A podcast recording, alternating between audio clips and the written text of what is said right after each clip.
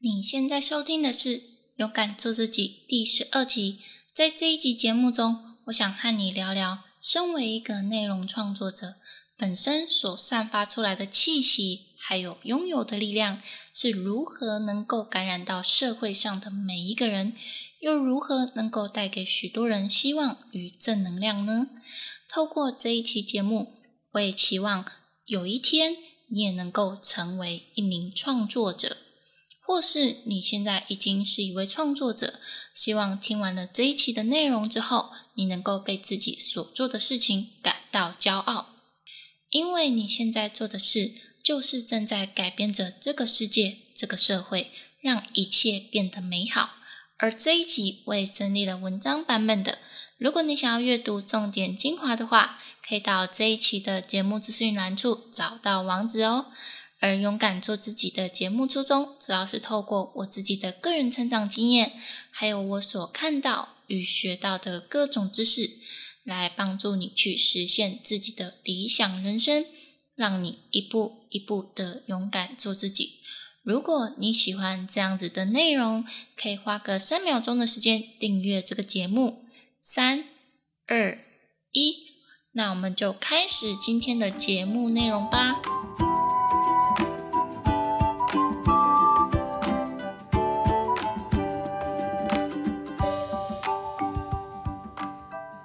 的正能量语录是：一个人若想要学会滑冰，那么一定要做好在冰上摔跤的准备。我们在做任何事情的时候，都一定会遇到一些挫折的事，而这些挫折的事，往往会重重的打击我们的信心。但是，只要我们一直持续下去，就像在冰上滑倒一样，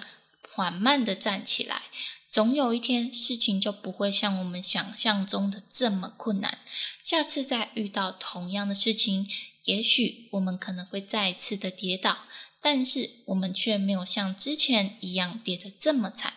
因为渐渐的，我们已经掌握到如何前进的方法。希望这一句正能量语录能够帮助到你。好，回到今天主要想和你谈的是内容创作者。带给观众的力量到底有多大呢？其实，在二零一六年 YouTube 开始红的时候，越来越多人想要投入到内容创作的市场里，甚至有越来越多年轻人或者是未成年的小朋友都投入到内容创作的市场里，听起来是非常惊人的哦。你想一下，一个还没有成年的小朋友。甚至年龄不到十岁的小朋友就能够赚到上万、上亿元台币的收入。虽然他们几乎都不是自己一个人去做内容创作的，后置方面当然会有他们的父母帮助。可是单就这么小的小朋友就有能力能够开始内容创作，那么身为年轻人或者是大人的我们。如果开始有一点想要投入内容创作的市场的话，就不要觉得自己做不到，因为小朋友都做得到。那身为大人，身经百战或者是历练丰富的我们，一定也是做得到的。不过题外话的一点是，这么小的小朋友成为内容创作者，在当时最红的当然是小小的儿童 YouTuber，小时候就尝到赚大钱的滋味。其实，对于一个小朋友来说，如果他们的父母没有正确的教导小朋友一个金钱的观念，很有可能会因为赚取丰厚的收入而开始有一点思想上的走偏。那如果父母都把小朋友当作是赚钱的机器，小朋友其实还算是蛮可怜的。而且长大以后，小朋友的价值观就会变得有一点扭曲。甚至因为在很小的时候就开始投入到创作的市场，一定需要花大量的时间跟精力在这个地方，所以有的时候可能就因为这样子，小朋友的身体就没有办法得到完善的照顾与良好的发育，除了在心智上会受到影响之外，身体上可能也会发生一些问题，就是小朋友的内容创作者。应该要特别注意的地方，但是这个现象呢，就是突然间爆红之后，然后价值观走偏的现象，其实，在大人的年龄层里面，也是有不少人无法承受这样子突然收入暴增的状况，开始会认为生活就依赖创作一部作品就可以过活啦，会变得比较奢侈一点，甚至买一大堆名牌都不手软，也就是花钱都不眨眼的。有的时候甚至有行为不当的情况，这是一件很可怕的事。而且我发现，其实心理上产生的疾病远比身体上所产生的问题还要严重。因为除了必须要面对内容创作产出的压力之外，还有一个最最最重要、最需要克服的问题，就是要面对酸民文化。我们每个人都是有自尊心的。面对负面的评论，我们会感觉到不舒服，这是正常的，因为我们会很在意。再加上酸民不会只有一个，有好几百个、好几千个，甚至成千上万个人不喜欢你，他们在你的作品下面留言攻击你、骂你。然后，其实每一部作品，我相信每个内容创作者都是用心去制作的，所以。你可以换一个角度去思考。假设今天你非常用心的煮一道菜给别人吃，甚至你可能一周前就开始备料，思考应该要怎么煮啊，要用烹的啊、煎的啊，还是炸的啊，花很多时间在这上面。可是当你完成了之后，拿给别人吃的时候，对方竟然是一句话告诉你：“我觉得这个很难吃，诶，你怎么这样煮？”这个时候，其实心理上受到的打击程度会很大，而且在网络的世界里面，不是只有一个人会作为酸民，这么多人作为酸民的告诉你你的作品不好，你真的很差劲，这个打击程度更大。而且因为是在网络的世界里面，所以他们留下这些酸言酸语，并不需要考虑到别的事情，他们也不用露脸。所以更加的肆无忌惮，这个时候就会变成大家所谓的键盘侠。而且身为酸民的他们，就没有考虑到攻击的对象，也就是内容创作者，他们的心灵会受到极严重的创伤。那当这些创伤没有办法去排解的时候，就很容易会造成心中的疾病。我听过大部分的内容创作者，比如说很红的理科太太啊。阿迪等等都有忧郁症的倾向，所以这就是身为内容创作者比较容易会产生的后遗症，也是想要投入到内容创作市场的人所必须要去思考的一个问题。不过也并不是说每一个人都会这样，只是说看到有不少人有这样子的状况。可是其实，在当时二零一六年的 YouTube 平台非常红的时候。那个时候，这个状况会比较严重，而在现在二零二一年的时候，突然间爆红所带来的副作用状况就没有像当时这么严重，因为经过这六年来，不少人开始正视爆红后所获得的一切可能会造成的结果，开始有一些对应的策略。所以现在的内容创作者比较能够找到一个放松舒压的地方，所以我觉得这种状况是越来越好的，让这个内容创作的市场可以变得更成熟、更稳定。当然，有更多人投入到这个市场里，除了因为在这个市场里做久了之后，内容创作能够带来变现的机会之外，有不少人投入到这个市场。是希望能够利用自己喜欢的事物，将兴趣变成一个属于自己的事业，而且能够逃离枯燥的上班族日子。我想，这就是为什么现在很多人都想要开始投入到这个市场的原因。而且，年轻化的趋势也越来越强烈。不过，因为越来越多人投入到这个市场。所以，相对的竞争程度就会变得越来越高。这是目前我看到内容创作市场的一些趋势还有变化。虽然讲了这么多比较负面一点的情况，可是也算是比较现实的。不过，其实内容创作所带来的好处，还是比我们想象中的还要多。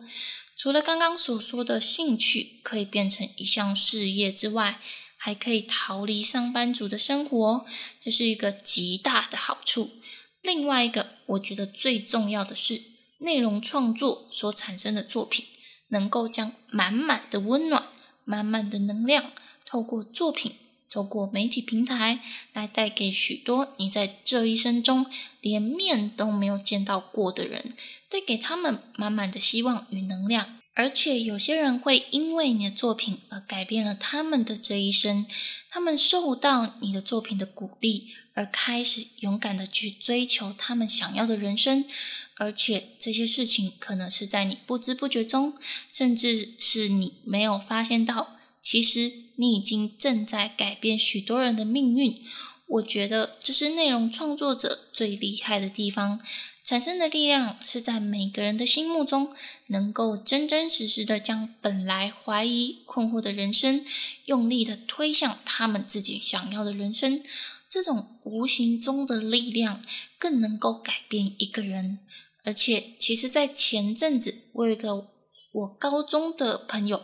后来知道我有在做内容创作的时候，就还蛮替我感到开心的。虽然不知道我这位高中朋友能不能听到这一段，可是我其实真的非常感谢他，因为在那个时候，他的话给了我一个很大的信心。刚刚有讲过，在这个内容创作市场已经很竞争，而且创作需要极大的心力，所以有不少创作者因为没有足够的时间跟生活经济来资助，他们就没有办法再继续创作下去。那这些内容创作者就没有办法持续的为这个社会带来正向的贡献。我其实也有好几次想过，是不是应该放弃，因为我的时间跟生活的经济其实已经算是